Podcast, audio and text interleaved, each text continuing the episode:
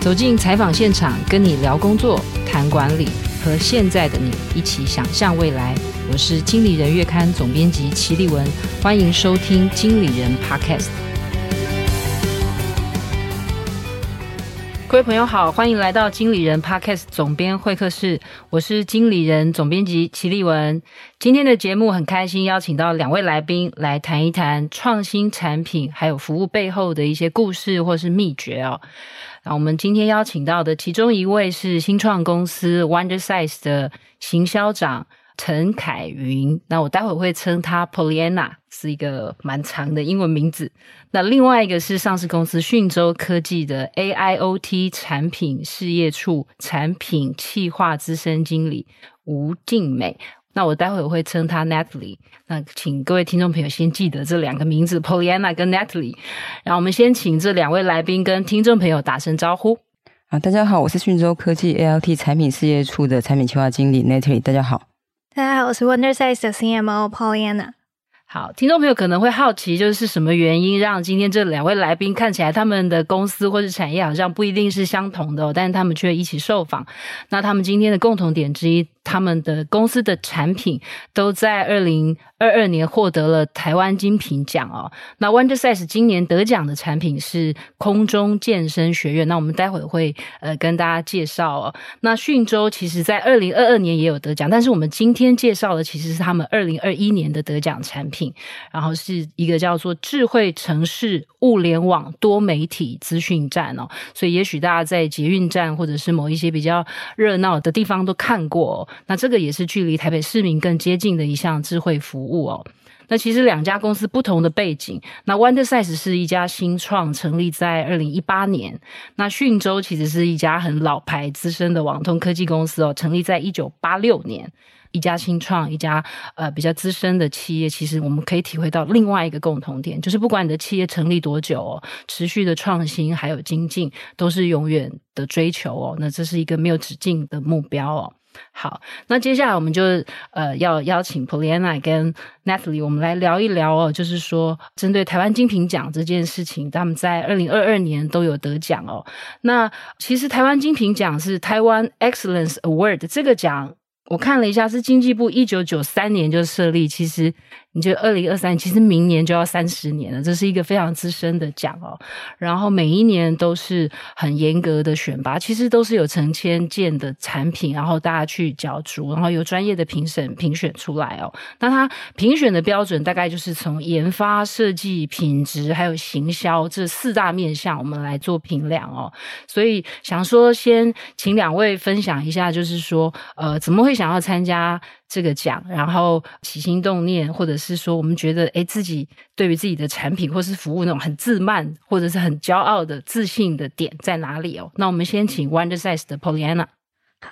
台湾精品这四个字对我们来说，其实就是一个具备创新能量的台湾精神。每一个精心设计出来的产品，都是为了要去追求更美好的生活。那一个好的设计，也会为生活带来很多的选择。这就是我认识的台湾精品。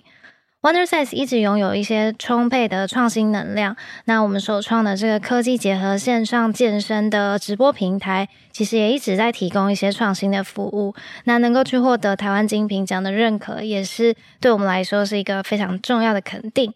我们非常荣幸在第一次参加的时候就获得评审的青睐，也希望可以透过跟台湾精品的共同推广，让更多人认识 Wondersize。哦，所以是第一次报名就得奖了，就中。哦，可以这样子，哎、欸，这个很很自信哦，表示这个奖其实是与时俱进啊。因为其实像刚才听 Pollyanna 讲，它其实是 App 啊，或者是线上啊直播平台，其实表示台湾金曲奖给奖的那个 range 或是范围，其实已经从可能是实体的，或者是我们想象的硬体的，其实有到软体的，或者是从线下一直到线上，其实都有哦。那接下来请 Natalie，因为其实讯州讯州我查了一下。资料几乎是年年得奖哦，所以我就想说，那你们年年得奖，年年还报奖，这个背后驱动你们的力量是什么？嗯，我想讯舟在一九八六年成立至今超过三十余年了。那我们在每一年参奖的时候，都在跟自己的去年做比赛。那我们的比赛已经不再是一个产品、一个硬体或一个服务等等。那我们在思考的事情是，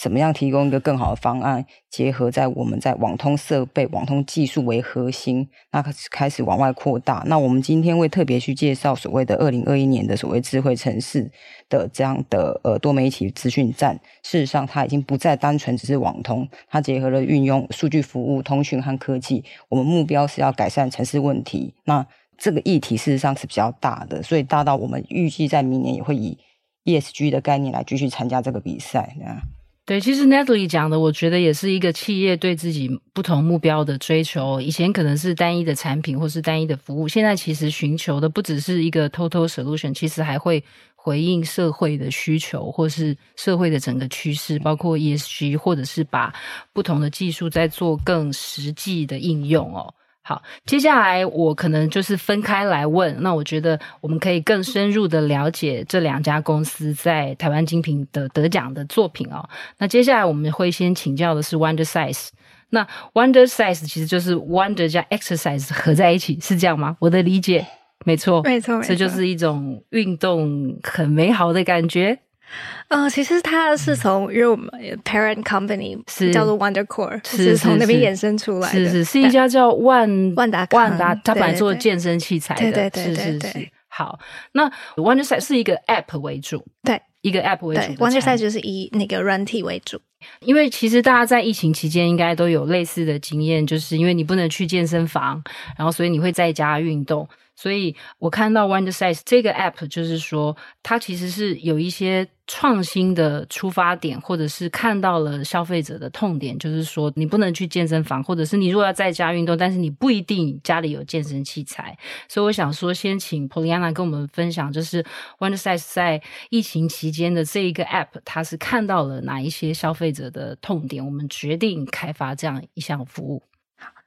Wondersize 不是只是一个单纯的健身的影音串流啊，因为我们自己其实有一个专利的即时动作比对科技，让用户可以去结合穿戴装置，然后去感测到他们在呃运动的时候的这些动作，跟我们的 content 去做一些动作比对。那在家里就可以去呃轻松又安全的健身。那即便你是零基础的健身使用者。你跟着荧幕上的教练进行这个动作，然后再透过这个 live motion matching 的呃，应该说动作比对的 score，你在家里就像在健身房。是，所以就是说我刚刚这样听，是因为其实我们在家健身当然很方便。然后我看到文章，看到一些报道是说，其实 Wondersize 在开发这个产品的时候，其实是有考量到消费者的需求，就是说我家不一定有器材。然后再来就是我在家里运动的时候，就是像我如果去健身房，我有时候我自己在那边做那些重训的器材啊，我有时候做其中一台，就会有好几个教练跑来跟我说：“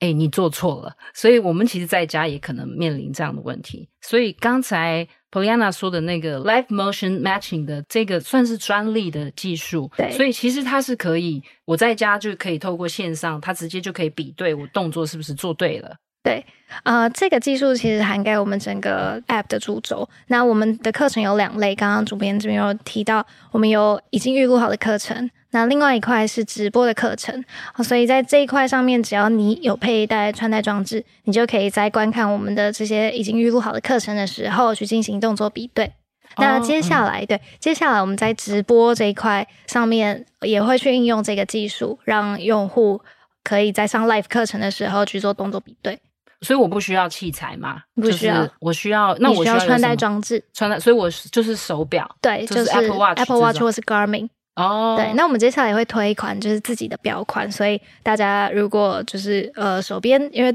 其实蛮多人都有 Garmin 或是 Apple Watch，如果你有在追踪你身体的数值的话，那直接利用这个装置跟我们的 App 去进行配对，就可以去使用我们的动作比对了。哦，oh, 所以你们目前就是它会比较针对的，就是其实不需要用到器材的一些运动，是不是？对，我们如果是直播课程的话，我们大概就是围绕在三种不同的类型：瑜伽、有氧跟肌力。啊，oh. 对。那如果是已经预录好的这些课程的话，那呃，大部分是不需要器材的。那即便是需要的话，也都会是一些比较轻量的居家健身，就是你很好取得的，你可以用水瓶去去去取代，或者是。呃，一些简单的，像是毛巾啊，或是沙发椅这样子。哦，了解。那我很好奇，就是比方说我我去瑜伽教室，然后我就是我要做任何动作，然后我可能比的不够标准，做的不够彻底，那个教练可能或者是老师都会来帮我调一下啊。那我在家，我怎么透过我这个穿戴装置可以去做一些调整？这个就是哔哔叫、发出警讯之类的吗？他会给你分数，然后如果你做的好了，他就会鼓励你。啊，对，就是所以有一点游戏化的成分在里面。对对对对对，了解。因为其实 Wonder Size 的母公司是万达康，那就是说它其实本来是做健身器材的。那我们本来是做这个 To C 的生意嘛，针对消费者。那我们这个 App 应该也是做 To C 的生意，对不对？对，商业模式来说的话是。对，但是我有看到报道，就是说其实也打进了某一些企业。那大概包括哪一些企业？然后可能请 Pollyanna 跟我们分享一下，就是。企业为什么会觉得说我们要采纳这个 solution 或者是这个 app 对我的员工的身心健康是有帮助的？OK，呃，其实我们的创办人 Eric 在二零一四年的时候就其实已经有预见这样健身领域会有软硬体整合的趋势。那那个时候刚好也开始有了物联网的概念。那这样子的趋势带动了很大的市场转变，所以我们也持续的一直在进行一些数位的转型。开发一些智慧的穿戴装置，还有硬体的开发，比如说像是那种健身脚踏车，但它是可以联网的。那我们就可以在我们刚刚说到的那个课程里面去置入这样子的内容。那接着他就开始去拍摄非常多自制的训练影片，去满足不同年龄层跟不同的族群使用的需求。那其实呃，Wonder Size 的发生早在疫情开始之前啊，在那之前我们就已经开始拍摄非常多的自制影片，然后。呃，去满足不同年龄层的使用需求。那刚刚有说到，就是 To B 跟 To C 的部分。呃，以商业模式来说的话，我们是以订阅的模式去让消费者在线上，就是你想要去看到完整的 content，你不想要看广告的话，你就可以去呃进行订阅。那 To B 这边的话，商业模式就比较多元了。ESG 一直是全球企业持续关注的一个议题。那我们其实能够提供到的，就是一个比较好的，就是去收敛员工运动数据的一个平台。那我们可以做到的内容有客制化的企业包班，或是运动。讲座、分享健康知识等等。那除此之外，我们其实就除了刚刚说到这个 App 本身，还有这个企业后台之外，我们跟美丽圈就是 Woman's Health 也有共同开发一个美丽体适能测验。目前的话，在台湾也是呃正在巡回中。其实只要透过简单四个测验，就可以测出你自己的身体年龄，还有轻松掌握自己的身体适应生活的能力。那我们借着这样子的活动跟推广，其实希望可以去影响到，就是让全龄人都可以轻松的体验运动，而且尝试开始运动。所以其实刚才有提到，就是说，因为我看到 Wonder Size 的客户有包括亚太电信或是台塑生意，所以是刚才有提到那个后台是说，呃，我们可能企业在跟员工推广的时候，我们可以及时的看到员工的运动的状况。对，我们可以知道，就是比如说你的哪一个部门，他使用 Wonder Size 运动的比例是比较高的，那这些人他们通常都是看什么样的课程，然后他运动的情况跟他运动的数据如何？那刚刚有听到说，就是好像我看那个线上的那个直播，有的有广告没有，就是我如果有订阅，我就很像 Spotify 这样，我有花钱就不会有广告，对对，但是我也可以。不花钱订阅，我也可以看。没错，没错，我们现在的内容都是开放给大家。哦、你如果真的想要运动，你想要尝试不一样的课程，我们有两种不同的选择，一种是预录的。那我们预录的课程的呃教练是外国的教练，对，所以他就是比较像是在看影片。那直播的部分的话，我们现在目前合作过的教练有大概一百多位。那以台湾市场来说的话，我们就是以台湾的教练为主。哦，所以这些课程教练录制这些内容好制作吗？或是好找到合适的教练来拍摄吗？其实，呃，如果是直播课程的话，教练不是预录的，他就是 live 在上课。那这一开始的确也是我们的一个蛮大的痛点跟瓶颈，就是。然后教练现在其实也是正在经历一波数位转型，他们自己的转型，所以他必须要去适应，说如何在镜头前面跟用户去做互动，我要怎么用讲述的方式去调整他们的动作，但我并没有去接触到这些人。有一些教练他们非常厉害，就是可能原本在做激励训练的，或者是他们本来就是团课教练，他们在现场的感染力是非常强的。可是他们在线上，因为你对着冷冰冰的突然就很僵硬。对，然后如果呃用户并没有要开镜头或者是麦克风跟你互动的话，其实就是大部分的时间在自言自语。那我们在 App 里面有一个功能是，你可以用户可以开镜头让教练看到你。然后也可以开麦克风，如果你不想要开镜头，让他去调整你的动作的话，你其实是可以用讲话的方式跟他互动。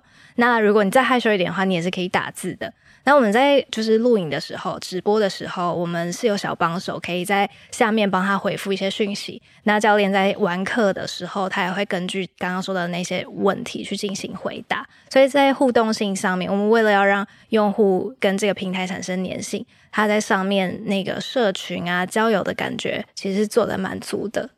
哦。所以其实比想象中的更可以做到即时互动或是 one on one 的服务了。哦，对对对，嗯，好。所以你刚刚有提到是说，疫情前其实就有这个 idea。那我们其实大部分的人会觉得说，好像没有疫情我就会出去运动了嘛。所以，但是这个商机，你们觉得将来以后还是存在的？嗯，对，但其实我们不可否认的，就是你实体的场域上面本来就是会有一些你线上没有办法去取代的体验，对，所以其实我们明年初会在台中开第一间实体健身房，那主要就是把我们线上的概念带到线下，让用户可以呃使用我们的穿戴装置，然后搭配即时动作比对的技术，然后在同一个空间里面，你跟你旁边的就是一起上课的同学之外，你还有线上的朋友。对，一起跨地域的参加这样子的训练，了解。所以其实这个看起来，这个 app 其实将来会整合线上线下的服务，会有更多元的。对对。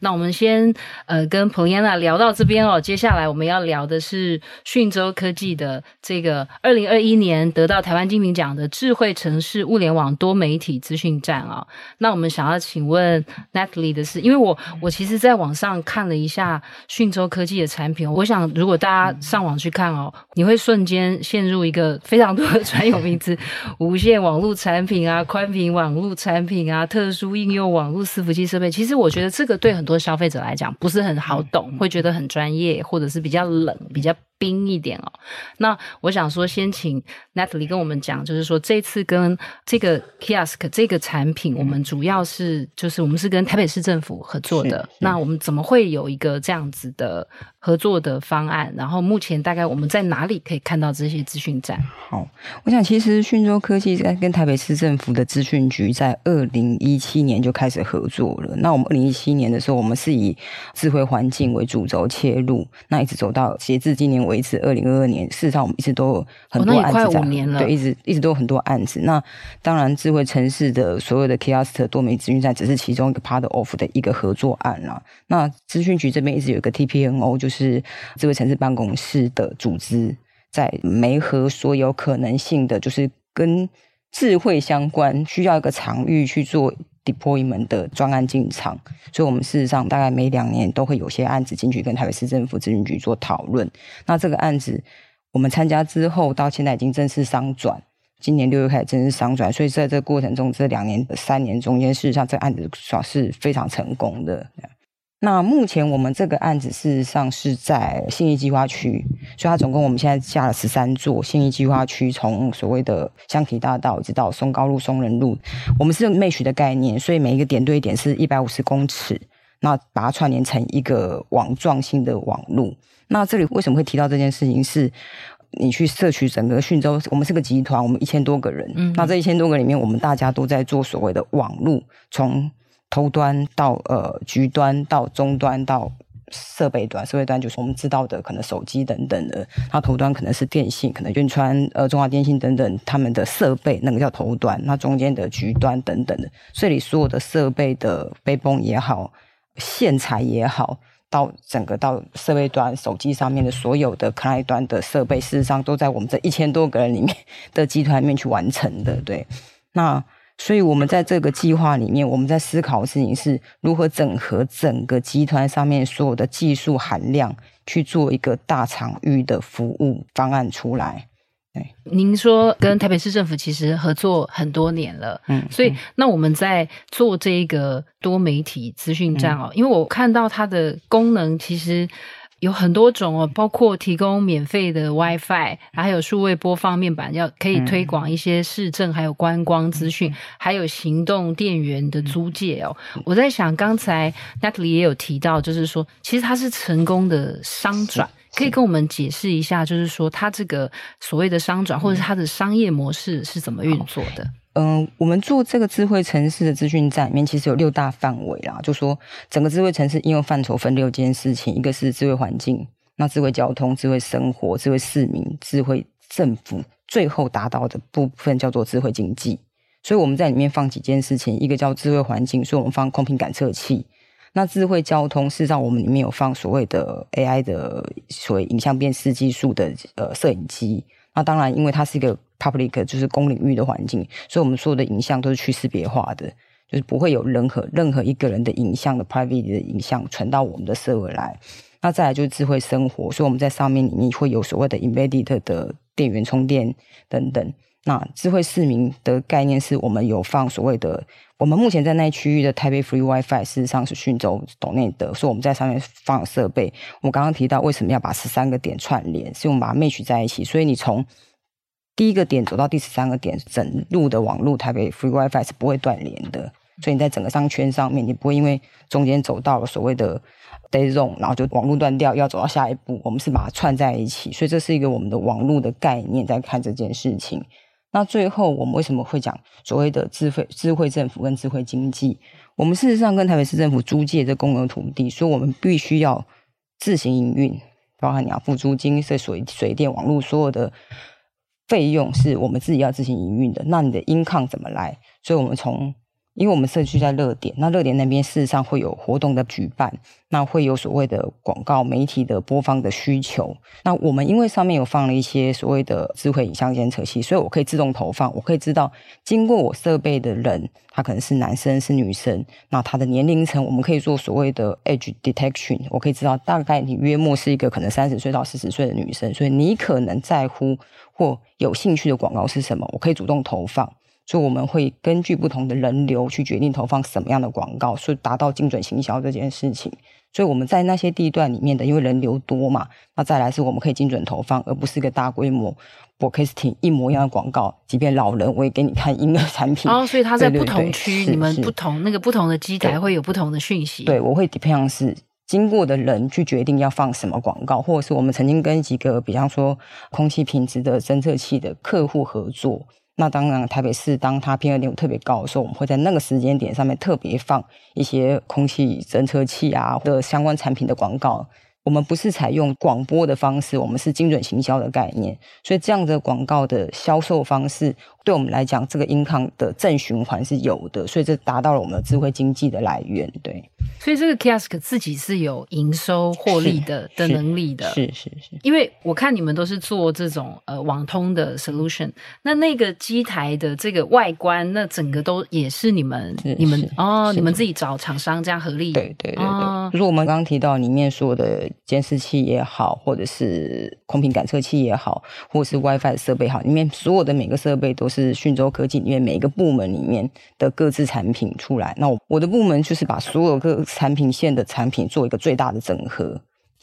了解，所以你刚刚提到说，里面其实也可以侦测空气品质，因为我看到讯州在二零二二年台湾金品奖也有得到一个 Eddie Green 空气盒子 PM 二点五感测模组解决方案，是这个也是有对用在里面的。我们其实，在二零一七年就开始在全国的小学部建了所谓的空气盒子，嗯、所以目前全国的小学就是从六都十二县，大概有一万点的空气盒子，所以。你的手机上面打 ADGREEN 这个 app，你可以看到全台湾目前即时每五分钟上传一笔即时的空气品质。我们有放 PM 二点五温度、湿度，然后 PM 十的即时资料。那有别于现在就是环保署现在有的那七十六个空气检测站，那我们 deploy 的是在地资讯，因为环保署七十六个车站是在一个相当高的高处嘛，对，所以事实上是有一些。差距，那当然，我们强调是所谓的环境教育，所以我们二零一七年的时候就开始 deploy 这件事情。所以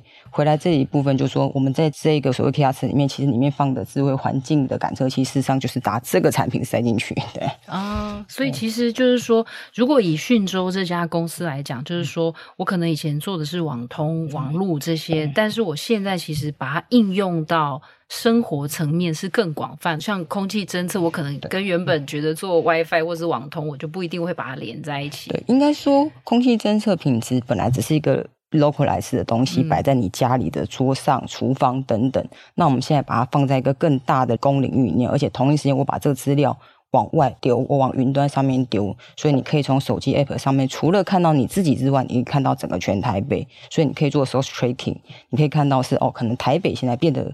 不好，那过了十分钟、二十分钟之后，所以桃园不好，宜兰不好，然后我们事实上有整所谓的风向。所以你可以根据 PM 二点五还有风向的状况，可以知道整个环境上面的状况。对，因为现在就是在某一些点事情，对不对？那我们就是如果我们讲比较长期的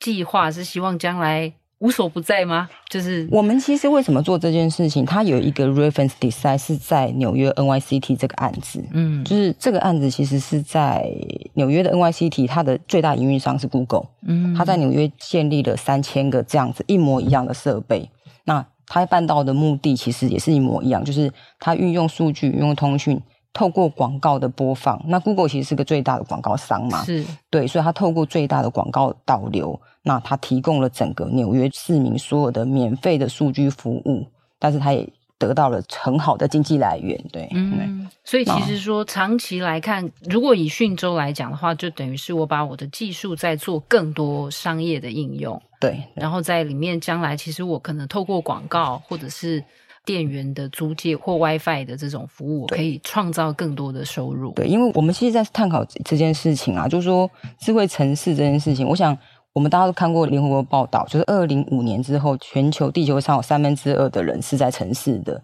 那也换言之说，整个都市上面，城市会水泄不通，人会有很多所谓的社会问题跑出来。那其实，在这个时间点，现在是二零二二年，未来的三十年会有一个重大议题，就是智慧城市的公共建设。那我们现在其实是在做超前部署这件事情。对，我们必须要在这个时间点就把高速网络的优势摆进去。那再来就是，因为我们其实所有的资料都是上云端，那云端有个好处就是它是一个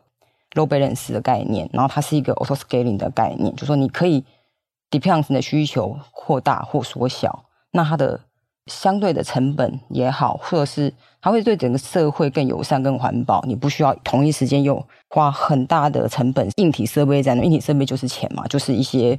物料的浪费也好，或者是公共设备的存在也好。对，那我们认为降低资源的浪费啊，就把所有东西往数据化往上抛。我们现在在提前部署未来三十年，让这些东西都消失的。嗯，其实等于是未来的。我们所谓的智慧城市，其实是透过云到端的部件，然后让我们将来生活更便利。然后，其实，在实际的那个硬体的投资也可以下降。嗯，了解。好，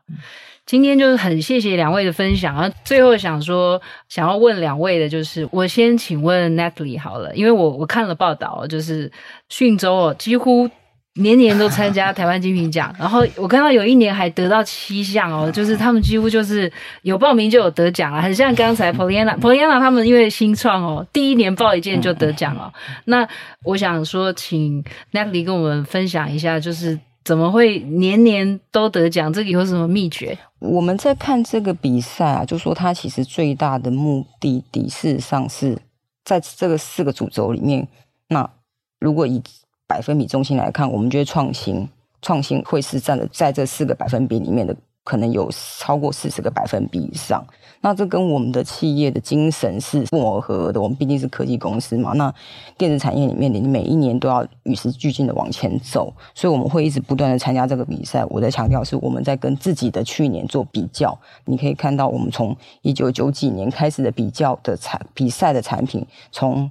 家用的 Home WiFi 一直走走走走走，我们已经走到很大的 business scale 里面了。我们从 Home WiFi 走到 Enterprise，然后到企业等级，最后到智慧城市。那智慧城市好像已经走到了一个端点了，所以，我们事实上后面我们还会再考虑，就是说可能低轨卫星的这些，就是城市以外，我能帮别人改善什么服务。所以我们已经在思考未来我们是不是要考虑低轨卫星的产品出来？那是不是能解决一些公共灾害等等的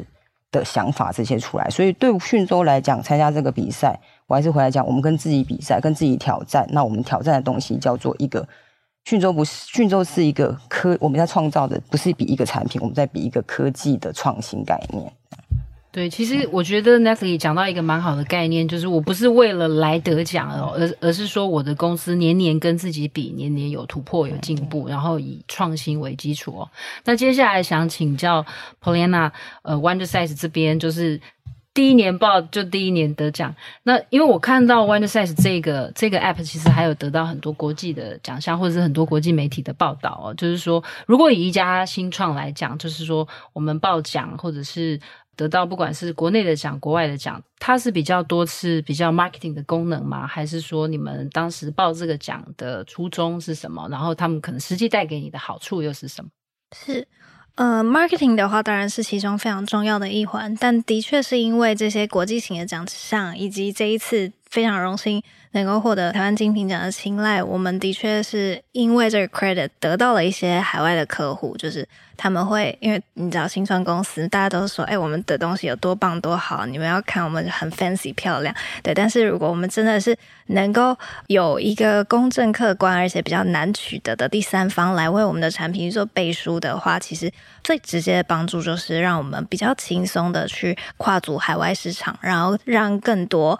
不管是想要出海的企业，或者是海外知道台湾精品奖的这些合作伙伴。更能够放心的跟我们合作，所以我觉得这对我们来说是最大的收获之一。是，我想从两位的分享，我们也看到，其实企业因为这个奖，其实就也呼应台湾精品奖，就台湾 Excellence Award，就是其实企业都一直在追求卓越哦，然后大家都是透过创新，希望年年自己跟自己比也好，或者是在市场上，不管是在台湾或是全球的市场，可以年年的精进哦，在追求卓越。我想，呃，两家公司也反映了台湾精品奖的精神哦。然后我我觉得刚才 Pollyanna 讲就是，诶，得奖了还可以接到海外的订单，我觉得这个也是很棒的一个效益哦。那我想是今天很谢谢讯州科技还有旺德赛斯 Wondersize 这两位哦，Pollyanna 跟 Natalie 来跟我们分享，谢谢各位，谢谢，谢谢，非常感谢大家的收听。如果你喜欢今天的节目，现在就按下经理人 Podcast 订阅。